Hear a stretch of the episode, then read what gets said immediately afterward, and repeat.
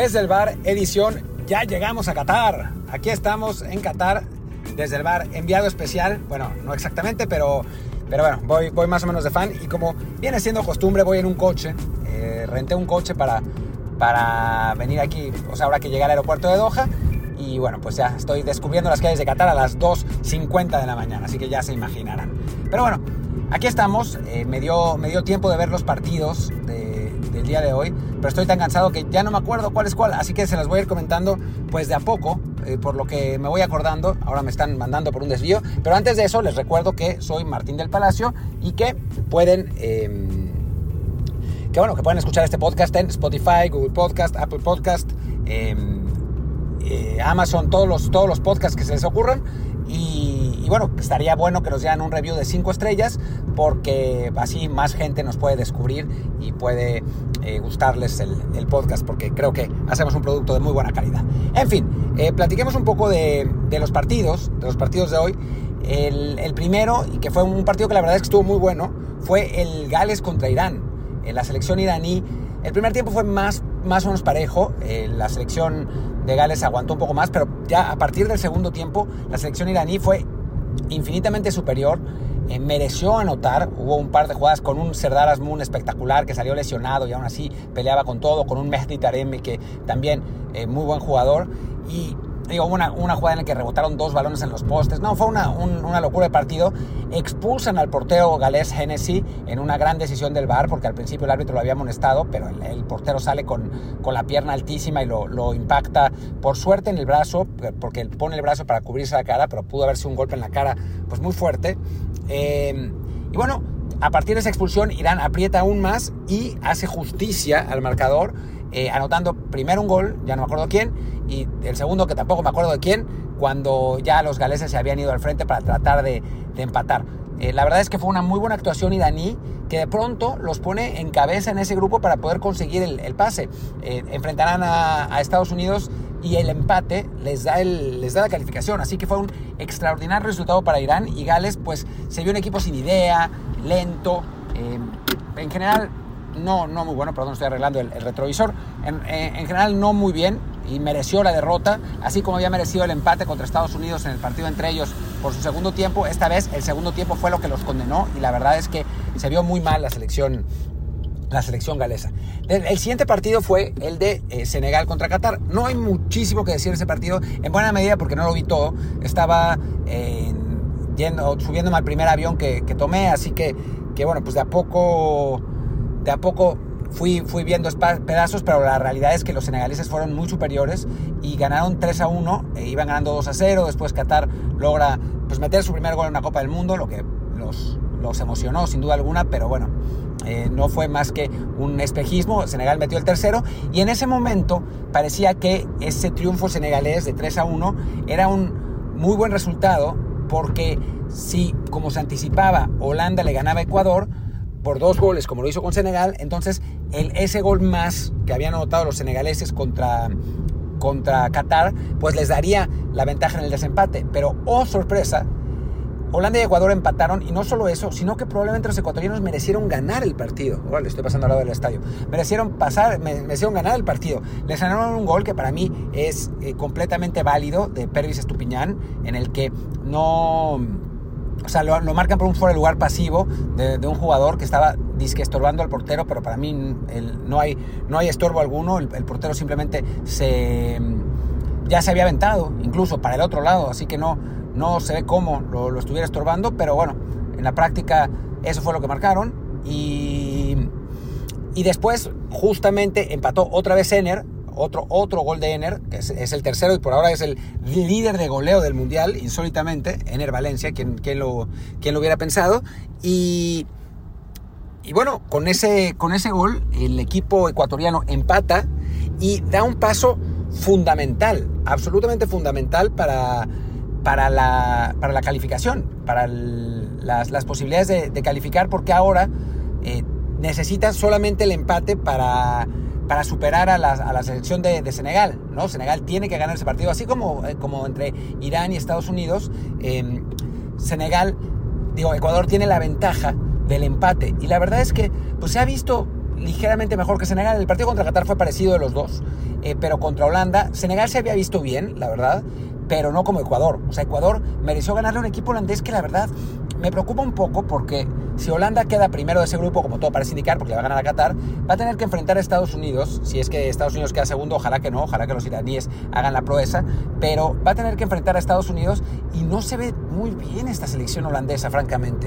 Eh, se ve pues con frágil, falta de ideas. Eh, sí, Cody Gakpo metió el Hapco, como dicen Hapco, como dicen ellos, pero Cody Gakpo metió el, el, primer gol. No, la verdad es que no, no se vio una, una selección en ninguno de los dos partidos, ¿no? No se ve una selección muy creativa, más bien sólida, pero sin, sin impresionar. En el segundo tiempo contra Ecuador fue, fue superada. Yo creo que, que, la selección holandesa tiene que mejorar mucho. Digo, obviamente para la confianza, ganarle a, a Qatar fácilmente, como sucederá, eh, seguramente le, le, ayudará. Pero, pero después, el, el partido de, de, octavos de final, ya sea contra Irán o contra los gringos, no creo que sea fácil. O sea, la selección iraní ya demostró que no es el equipo que perdió contra Inglaterra, sino más bien el que le hizo un gran partido a Gales. Y bueno, si le gana a los gringos, entonces seguramente será porque está jugando bien, porque Estados Unidos, por lo que me dicen, yo no lo, no lo vi, jugó bien contra Inglaterra. Entonces, eh, me parece que, que hay una, una, buena posibilidad ahí de, de, sorpresa, ¿no? Ojalá que no sea así, si es que son los gringos, pero, pero sí me preocupa. Y después, por otro lado, eh, en cuanto a la selección mexicana contra Argentina, pues se confirmó la alineación que va a jugar la selección. A mí me la habían dicho antes y me habían dado instrucciones precisas de no decir nada, porque el Tata Martino quería aplicar un la golpe eh, contra, contra los argentinos y, que, y sorprenderlos, pero pues a Gibran y a Ale Orbañanos pues les, les ganaron las ganas y la revelaron, así que bueno, pues ya la voy a decir yo también. Ahí va, va a haber varios cambios, hay tres, eh, tres cambios de hecho. Eh, juega con, va, vamos a jugar con línea de 5, con, bueno, obviamente Ochoa en la portería, centrales, Héctor, César Montes y Araujo, lateral izquierdo, Gallardo, lateral derecho, carrilero, Kevin, que eh, va en lugar de, de, Jorge Sánchez. Después, en medio campo va Guardado, va Herrera y va Chávez. No va Edson, no vamos con ningún contención natural. Supongo que intentará eh, que, que, pues, sea Herrera quien saque el balón y el hecho de tener un central más, pues darle más solidez eh, defensiva. También un equipo que, que sea intenso. Edson dicen que estuvo lesionado contra Polonia, yo no sé, pero pero no va a jugar. Al, al, Tata no le fascina. Edson Álvarez tampoco jugó muy bien contra Polonia. Vamos a ver si no terminamos pagando. Y adelante, sin un 9 natural. Se, se, anticipaba que iba a empezar Funes Mori, pero no es el caso. Van a empezar Chucky Vega con la idea de, yo estoy convencido, de que el Tata Martino va a ser súper prudente, va a jugar defensivo y va a tratar de ganar a la contra. Ya en el partido, a mí en la entrevista que le hice hace unos meses, eh, me dijo que en el, partido contra Argentina habían perdido porque México había salido a jugar su juego normal, que era el de, la, el de mantener la pelota y les habían ganado el espacio. En este caso, me parece que aprendió de ese error, de ese 4-0, así quizá como Osorio aprendió de la derrota 4-1 contra Alemania, y ese eh, ahora en lugar de eso va a aguantar atrás y a jugar al espacio con Chucky y con Vega. Vamos a ver si le sale, es una apuesta interesante, a mí me gusta, así que, que creo que, que, bueno, pues ojalá le vaya bien a la selección, ya les contaré cómo estuvo la experiencia desde, desde el estadio, que me va a tocar verlo, ojalá que, pues que nos vaya bien, Dicen que hay más mexicanos que argentinos, en mi avión había más argentinos que mexicanos, pero todo muy civilizado, muy tranquilo, muy light. Vamos a ver, ojalá que, que gane México. Por lo pronto los dejo con Luis, creo. No sé si grabó la despedida, si no, pues yo soy Martín del Palacio, mi Twitter es arroba martín de ELP. Muchas, muchas gracias. Gracias Martín y vámonos ahora con el comentario del que para mí, y quizá para muchos de ustedes, ha sido el partido más decepcionante en lo que va en la Copa del Mundo, por lo que, pues por lo que sabíamos de un equipo y lo que esperábamos también de una rivalidad que hay entre ellos, el Inglaterra-Estados Unidos. Un juego en el que, bueno, después de que Inglaterra le mete 6 goles a Irán, pues lo habíamos ya puesto como uno de los candidatos importantes. De hecho, en nuestro pronóstico original de la Copa del Mundo, recordarán, lo mandamos hasta la final. Y Estados Unidos, que si bien ante Gales no fue una cosa impresionante, quizás se había merecido un poquito más que, que el empate que tuvo. Y además, bueno, históricamente se le suele indigestar a Inglaterra. Y quizá por eso es que en este juego el conjunto inglés fue la verdad muy precavido por largos lapsos, ¿no? Sí, al principio tuvo más este pues más presión, atacó un poquito más, tenía a los, a los estadounidenses algo nerviosos, eh, pero con el correr de los minutos ya se fue invirtiendo, fue Estados Unidos el que tuvo más control de la pelota, el que tuvo algunas llegadas, ninguna realmente así extraordinaria, eh, en cuestiones estadísticas al final resulta que remates a puerta tiene tres Inglaterra y uno Estados Unidos, eso se le sale un poco de lo que fue el desarrollo del juego, la mayor parte de los remates se fueron desviados, eh, en, en posesión bastante mejor Inglaterra en el primer tiempo, ya en el segundo se equilibró y sí también fue más o menos parejo eh, la cantidad de ataques de cada uno, pero vaya, si algo se puede comentar de este encuentro es ¿no? que fue muy decepcionante, con Inglaterra la verdad muy muy precavida, que yo creo que el técnico Southwell simplemente dijo, bueno, vamos a sacar la calculadora, también lo comentaban así en, el, en la tele española, y si con un empate estamos ya básicamente, si no, bien si calificados, porque todavía hay combinaciones que los pueden dejar fuera, sí ya muy encaminados a eh, avanzar a la siguiente ronda, porque en el tercer partido, con que empaten con Gales, están dentro, e incluso perdiendo, tienen todavía eh, la gran ventaja de la diferencia de goles, porque bueno, Gales tendría también 4 puntos, los mismos que ellos. Y bueno, hablamos de que Gales parte con menos 2, Inglaterra va a partir con más 4, tendrían que perder por 3 goles para quedar con la misma diferencia y por goles anotados, que es el criterio principal, no es marcador eh, directo entre ellos, seguramente obligarían a Gales a ganar por 4 para poder rebasarlos, porque bueno, independientemente de lo que pase en Inglaterra Gales, del juego entre Irán y Estados Unidos, solamente uno de esos equipos les podía rebasar, ¿no? Entonces, bueno, Inglaterra, eso, ¿no? Se, se vio precavido, se vio eh, muy calculador su técnico, no quiso aventar al equipo al frente. Les digo, ¿no? Básicamente la única forma en que van a quedar fuera de esta Copa del Mundo sería perder con 4 perder por 4, perdón, ante Gales. Entonces, en este juego decidió que no valía la pena arriesgar de más ante un cuadro estadounidense que, bueno, bien plantado, con buenos jugadores, tampoco con un ataque brillante. La verdad es que este año sus jugadores de ataque no han sido eh, muy buenos.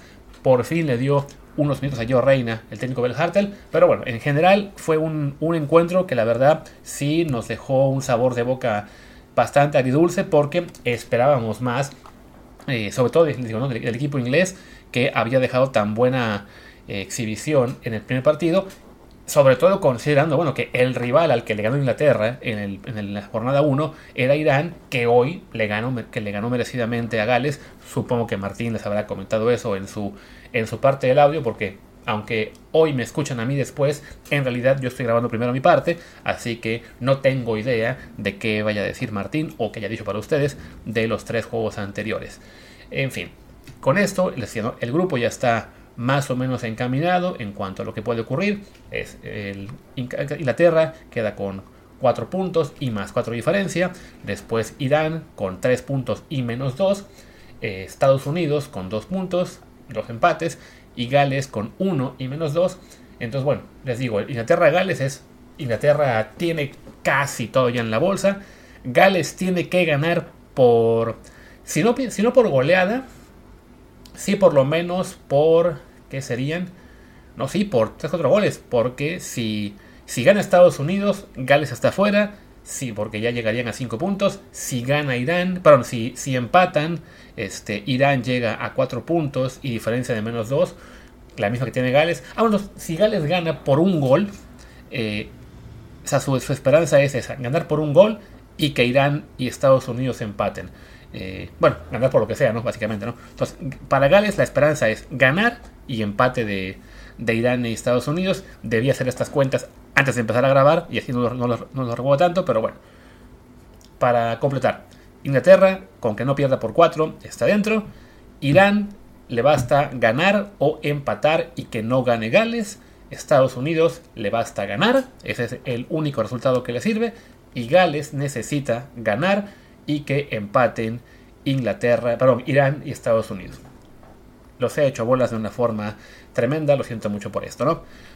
Ahora sí, hablemos un poco de los juegos de mañana. Bueno, decir, este sábado, antes del de México, eh, la jornada va a arrancar con un maravilloso Túnez-Australia, que estoy seguro ustedes estarán ansiosos por ver. Eh, es un encuentro entre, bueno, un Túnez que tuvo una, actuación yo creo que eh, bastante decente en el primer partido, le consiguen sacar el empate de Dinamarca, quizá en algún momento mereció un poquito más, no mucho más, no, no fue un, un juegazo, pero bueno, para Túnez el hecho de llegar a este encuentro con el mismo puntaje que Dinamarca y en este caso enfrentar al rival más débil, pues es su gran esperanza de ganar, de avanzar en el grupo, ¿no?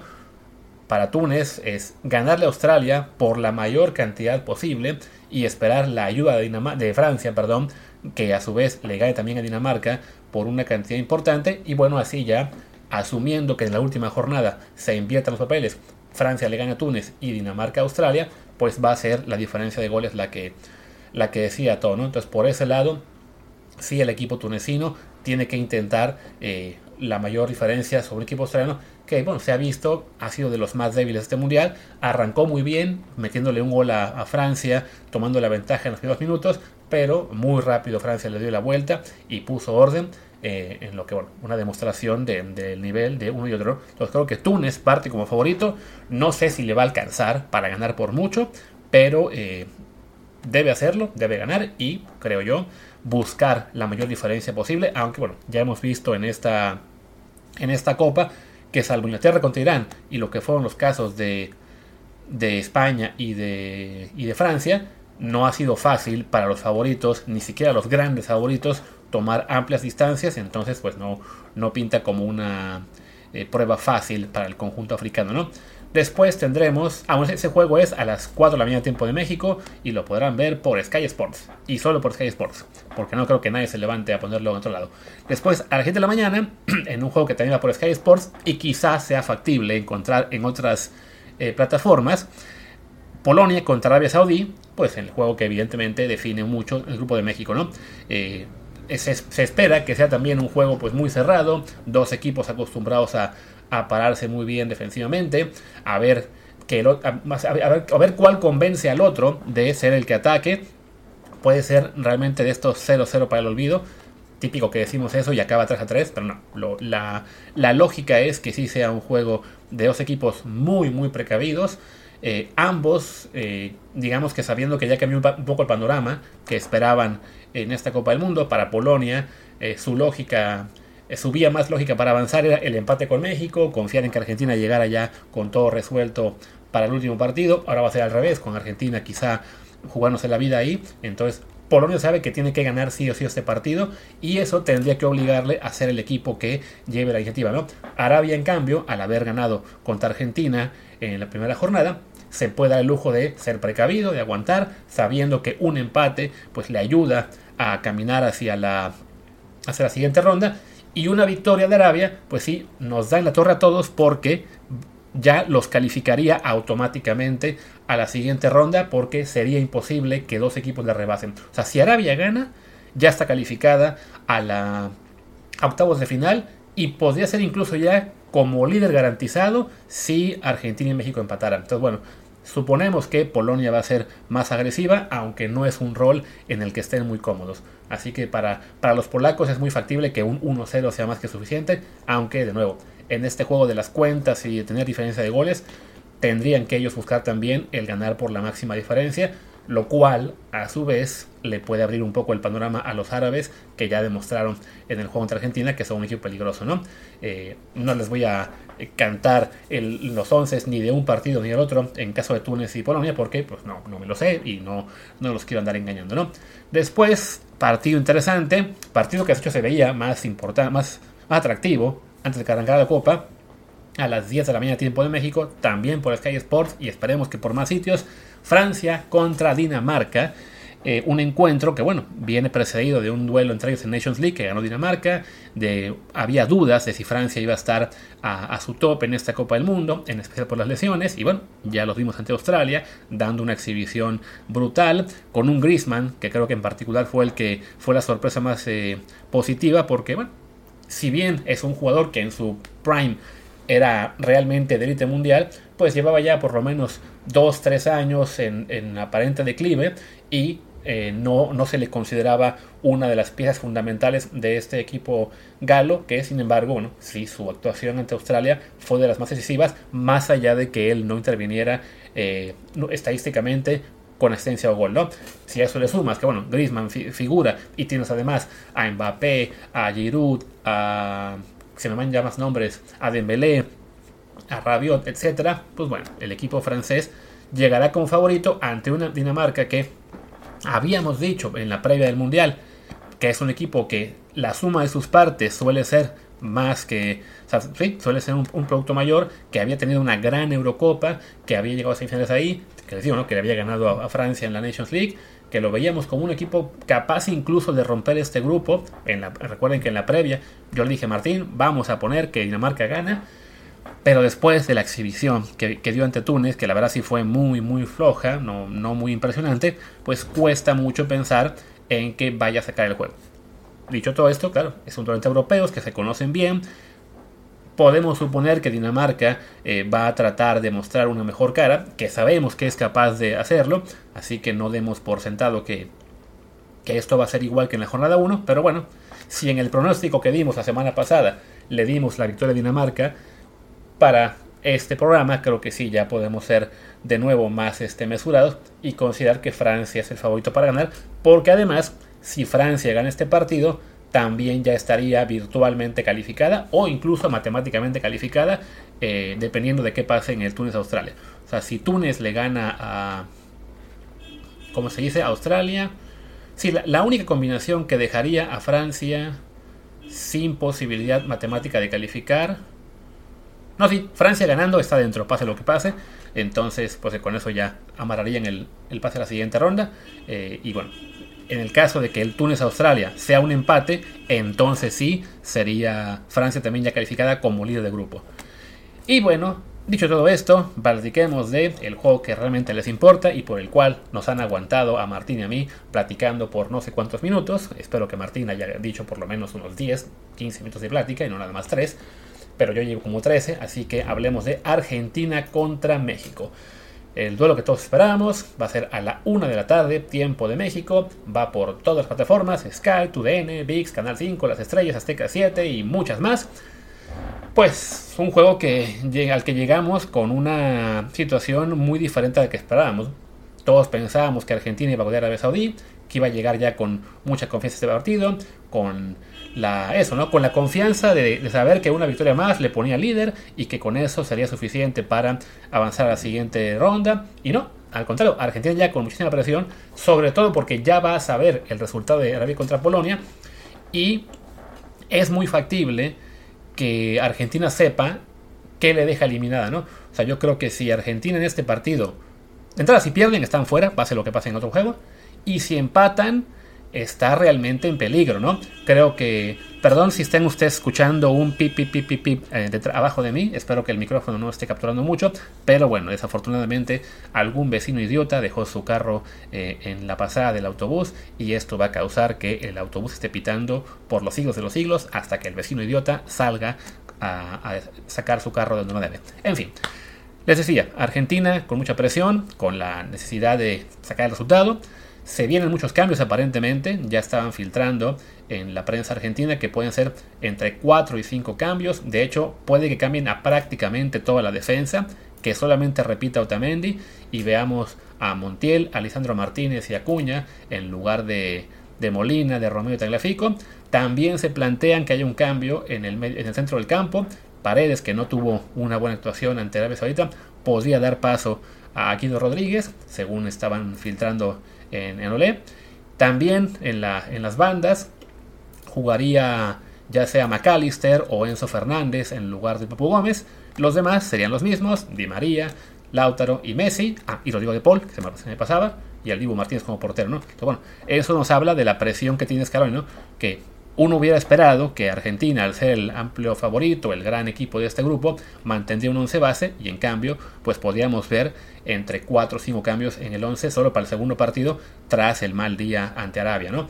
Eh, entonces creo que a México esto le puede convenir un poco en cuanto a que sí, hay mucho nervioso argentino, no, no es lo mismo enfrentarte a un rival que te ha ganado muchísimas veces, cuando ese rival viene con mucha confianza, cuando sabe que es superior y que simplemente este partido es, si no un trámite, por lo menos sí un juego asequible. En este caso, pues sí, Argentina llega con el nervio de, de saberse en grave peligro al haber perdido el partido ante el rival más débil del grupo en apariencia, ¿no? Entonces, bueno, del lado argentino eso es lo que está eh, planteándose, que van a haber varios cambios, aunque el parado del equipo sería básicamente el mismo que han venido utilizando desde la eliminatoria. En cambio, México ya por fin se filtró lo que está ocurriendo, con lo en qué está pensando el Tata, y pues parece que vamos a ver un cambio no solamente en la alineación, sino de sistema. Y no solo de sistema, sino que además algo que no hemos visto en toda la, ¿cómo se dice? En toda la era Martino, ¿no? Ya habíamos visto un par de veces, quizá tres o cuatro más, que más lejanas, mejor un amistoso antes por ahí de la Nations League, que igual se, usó la línea de, tres centrales, después este juego contra Uruguay y el, de, Irak. Entonces, bueno, algún experimento hubo, pero por lo general, cuando usaba México línea de tres centrales, estaba manteniendo únicamente dos mediocampistas y no cambiaba el ataque. Seguíamos teniendo dos extremos y un 9. Pues en este caso, según lo que filtraron ya tanto Gilán Araige como Alejandro Mañanos, lo cual significa que sí va a ser esta la alineación que vamos a ver este, este sábado, pues va a ir México con línea de 5, con Moreno, Montes y Araujo en la central, de cargueros Jesús Gallardo y Kevin Álvarez, entrando Kevin por, por Jorge Sánchez, que sí fue la verdad de lo más flojito ante, ante Polonia, tres en el medio campo, que serían Luis Chávez, Héctor Herrera y Andrés Guardado, y en ataque dos jugadores y ningún 9, serían Chucky Lozano y Alexis Vega. Quizá por eso el Tata tenía tan claro que no iba a llevar a cuatro nueves, porque contra Argentina no piensa usar ni siquiera uno. Y a decir verdad, después del momento en que viven, eh, bueno, el, momento, el mal momento que tiene Raúl, ¿no? Que Henry no ha sido factor ni en amistosos ni contra Polonia. Funes Mori, pues se ve que no, no le terminó de convencer en su regreso.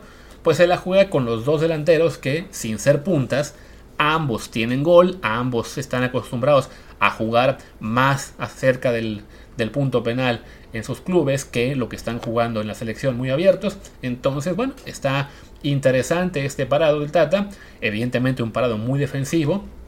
Que me llama la atención que de inmediato mucha gente en Twitter, sobre todo que es lo que he visto hasta ahora, ya empezó con el tema de es un parado ratonero, el Tata está entregando el partido. A ver, si alguno de ustedes olvidó la historia del Tata, es que el Tata es un técnico defensivo. Así fue como llevó a Paraguay a unos cuartos de final de Copa del Mundo, a una final de Copa América y no me acuerdo qué más logró con ellos. Eh, o sea, el Tata ser defensivo es, es su mero mole, vaya. O sea, este creo es el partido que el Tata lleva esperando desde que llegó a la selección. Un partido en el que él puede parar a su equipo como le gusta, defensivo y esperar el contragolpe. O sea, lo malo para el Tata y con selección mexicana, desde que está eh, a cargo el equipo y que tuvo que jugar eliminatorias, Nations League, Copa Oro, o sea, siempre ante rivales de CONCACAF, es que siempre estaba obligado a ser el equipo que proponía, siempre estaba obligado a ser el equipo que atacaba, que es algo que claramente al Tata pues no, no se le da tan bien. Este juego es en el que el Tata siente, ok, puedo parar a mi equipo de tal forma que voy a neutralizar al rival. O sea, al Tata no le importa si avanza México a la fase de grupos, perdón, a la fase de octavos, con tres empates de cero. Matemáticamente ya no se puede. Tiene que ser 0-0, 0-0 y 1-0. Pero al Tata eso le viene bien. Lo que fue esa final contra, con Paraguay en la Copa América, recordemos, llegó sin ganar un solo partido, con puros empates y victorias en penales. Entonces, que la gente ahora se dé como sorprendida de que, ay, es que ¿por qué va tan defensivo? Uno, por eso, porque es lo que le gusta. Y también, porque es normal. El rival es Argentina, un equipo que por plantel por supuesto que es superior a México, que en los últimos años ha tenido mucho mejores resultados, que tiene jugadores de ataque en mucho mejor forma que los mexicanos, pues lo normal es que cuando te sabes superado eh, en cuestión talento, pues tienes que buscar la forma de neutralizar. Y para el Tata, eso, ¿no? El ser un, un técnico defensivo, un técnico que para bien a los equipos atrás, pues es la, lógica, ¿no? Y a lo mejor eso es lo que le ha faltado a México en años anteriores, ¿no? O sea, que siempre México era el, equipo que proponía, que atacaba, que tenía posesión, que buscaba estar siempre moviendo el balón de lado a otro y con esa posesión estéril que nunca se lograba nada, y bueno, al final, ¿qué nos pasaba en todas las copas? Que los equipos que se saben parar mejor atrás nos sorprendían al contragolpe, o bien que ante equipos como Brasil, como Alemania, como Argentina, como Holanda, etcétera, tarde o temprano se acababa imponiendo el mayor talento de ellos, ¿no? Y porque no estábamos tan acostumbrados a estar encerrados atrás. Esto el Tata, según comentaba Alejandro Mañanos, lo viene preparando desde Girona. Es probable que lo venga preparando desde antes incluso. Y bueno, vamos a ver si le sale. Puede que no, porque a fin de cuentas Argentina es mejor que México, más allá de que hayan perdido ante Arabia.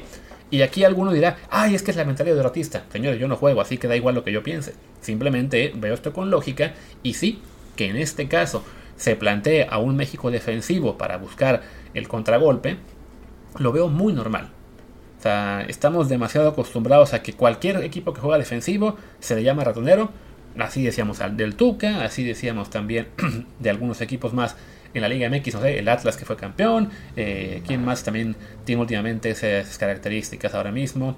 Eh, mi memoria no está buena en este momento, pero bueno, los del Cholo, por supuesto, en, en, el Atlético de Madrid, casi cualquier italiano, y lo vemos como un pecado, porque claro, porque en México nos encanta el choro de que no, no, hay que proponer, hay que ser ofensivo, hay que ser el equipo que lleva la batuta. Bueno, cuando el equipo de enfrente es superior a ti en prácticamente todas las líneas salvo la portería, y habrá quien diga, no, no, el, el Dibu mejor que Ochoa, bueno, ya se pueden debatir con eso, pues sí, tienes que plantearte la forma de neutralizar sus ventajas y, este, y ser tú el que aproveche las pocas opciones que te puedan dar de ganar el contragolpe. De esta alineación, que les digo, ¿no? Ochoa del titular, la central la veo normal, Moreno, Montes y Araujo, no, Johan no iba a entrar en este, en este parado. Johan creo que esta es su mejor posibilidad de jugar si se lastima un central, si no, ni siquiera lo vamos, a ver en este partido. Gallardo, después del partidazo que dio ante Polonia, ya deberían callarse todos los que lo siguen odiando, porque sí, estuvo muy mal en, la, en el ciclo mundialista, pero bueno, recuperó su nivel y qué bueno en estos últimos meses. Lo de Kevin sí es lo que les digo, me da miedo porque la última vez que estuvo con selección fue un desastre y eso fue que ante Colombia y ahora ante Argentina pues puede ser aún peor. Pero bueno, se entiende que Jorge no tuvo un buen partido ante, ante Polonia, entonces se vale darle la oportunidad al suplente, aunque sí, es un suplente que no ha tenido mucho juego con selección, que incluso no le dio actividad en el juego contra, que fue el de, el Irak, que fue el que yo estuve ahí en la cancha, prefirió meter a Araujo como, como lateral. No recuerdo ya si lo metió o no contra Suecia, aunque casi podría jurar que no. Entonces, bueno, ese tema de Kevin mm, me, da un poco de miedo, pero bueno, entiendo las razones. El medio campo es donde sí estoy un poco más sorprendido por la ausencia de Edson. O sea, ya, Martín les había adelantado que, veía con muchas posibilidades de jugar a guardado. Eh, lo de Chávez también, después de que lo bien que ha jugado, es normal que esté ahí. Herrera, ya sabemos que el Tata lo ama y que tiene razones para pensar que debe estar ahí. Es un jugador que quizá no te va a dar el rendimiento máximo todo el partido, pero que puede ser ese jugador que te dé un pase bueno, un servicio filtrado para que llegue el Chucky o Alexis como contra Suecia. Y eso puede ser, digamos, eh, justificable que esté en la alineación. Guardado, pues sí, con el tema de la veteranía, da miedo, sobre todo porque bueno, van a estar en la misma línea de, medio campo él y Herrera en este caso apoyados por Chávez, ¿no? Que claramente Chávez va a ser el que tiene que ser pues, el dinamo de ese medio campo. Pero bueno, aquí de nuevo tenemos el, la duda de por qué Edson no, ¿no? Yo ya lo platicaba ahorita con un par de amigos en Twitter de que, bueno, es que sí, pero no jugó también contra Polonia. Es cierto que no jugó contra Polonia, pero recordemos que lo de Edson no viene de ese partido. Ya en la previa del juego de Polonia se había filtrado que el Tata lo iba a dejar en la banca, que solamente lo metió al final y porque Charlie Rodríguez claramente no estaba para jugar y lo demostró con otro de cambio. Pero sí me extraña que siendo Edson en este momento de los 4 o 5 mejores jugadores de la selección, el de los que están también de los 2 o 3 en mejor forma en Europa, jugando en un equipo importante que es campeón de su liga, que estuvo en la Champions League. Ahí se me acaba la voz. que realmente es complicado nombrar a más de 4 jugadores que uno ponga como indiscutibles antes que, que Edson yo marcaría únicamente al Chucky, a Ochoa y quizá a Montes y ya, para de contar. O sea, yo hubiera pensado que Edson también era indiscutible para el Tata y no. Se le cae de su gracia en las últimas semanas. Recordemos también con que el medio campo de México nunca fue estable en toda la eliminatoria, siempre hubo muchos cambios. Pero Edson sí era de los más constantes, ¿no? Entonces, bueno, algo, algo pasó, algo no le gustó ya tanto al Tata en los últimos entrenamientos. O como me decía el otro día Ramón Raya cuando discutíamos de la de Laines y Alvarado, que es que bueno, los lugares se, se ganan en los entrenamientos, en el día a día, y Edson no estuvo, claro, no estuvo porque estaba él en su equipo y se reportó tarde como todos los europeos, o sea, no, no tiene mucha lógica para mí que, que Edson haya perdido el puesto, pero cierto es que sí pues está en este momento eh, mucho menos sólido en, el, en la mira del Tata de lo que fue durante la mayor parte de los últimos dos años. Lo veo aquí que en la eliminatoria él jugó 10 de 14 partidos como titular. No es que fuera alguien que estuviera eh, siendo, digamos, parte de una rotación, ¿no? También en la Copa Oro los jugó todos los partidos. En la Nations League, la primera, no la que acaba de empezar, jugó también los partidos de semis y la final con Estados Unidos. O sea, había sido un discutible de la selección y se cayó en el último mes. ¿Por qué? Algún día hará Martín otro alguito de guerra, parte 2, y lo entrevistará para que cuente qué fue lo que pasó, porque sí creo yo que es la, la parte que más nos extraña de estas alineaciones, ¿no? Fuera de eso, lo veo muy normal, les digo, en la delantera, creo que Alexis y Chucky no son malas opciones, son las que, las que hay básicamente, no, nadie más os da confianza, así que esperemos que, que funcionen. Y bueno, yo ya me estiré bastante, quién sabe si Martín también lo hizo, así que este episodio pudo, acabar siendo muy largo, por lo, tanto, yo ya, vamos a cortar y pues que sea lo mejor para México mañana ante Argentina. Lo más seguro es que mañana hagamos episodio previo al partido de México, hablando de los tres partidos de más temprano. Y ya después del juego de México, como es un juego nocturno, Martín va a estar en el estadio en Qatar, yo voy a estar viéndolo seguramente desde un bar aquí en Barcelona y siendo sábado por la noche, me voy a seguir en el bar. Entonces, el episodio en el que hablemos de lo que pase en el México-Argentina, lo más factible es que lo grabemos el domingo y ahí lo juntemos con los juegos de ese día, ¿no? Y pues ya, no queda nada más que decir, simplemente que yo soy Luis Herrera, mi Twitter es arroba luisrha, el del programa es arroba desde el bar el Telegram es desde el bar podcast, les conviene mucho seguirlo, recuerden, también sigan la página footballtransfers.com que la acabamos de sacar, y eso es todo, muchas gracias, hasta mañana.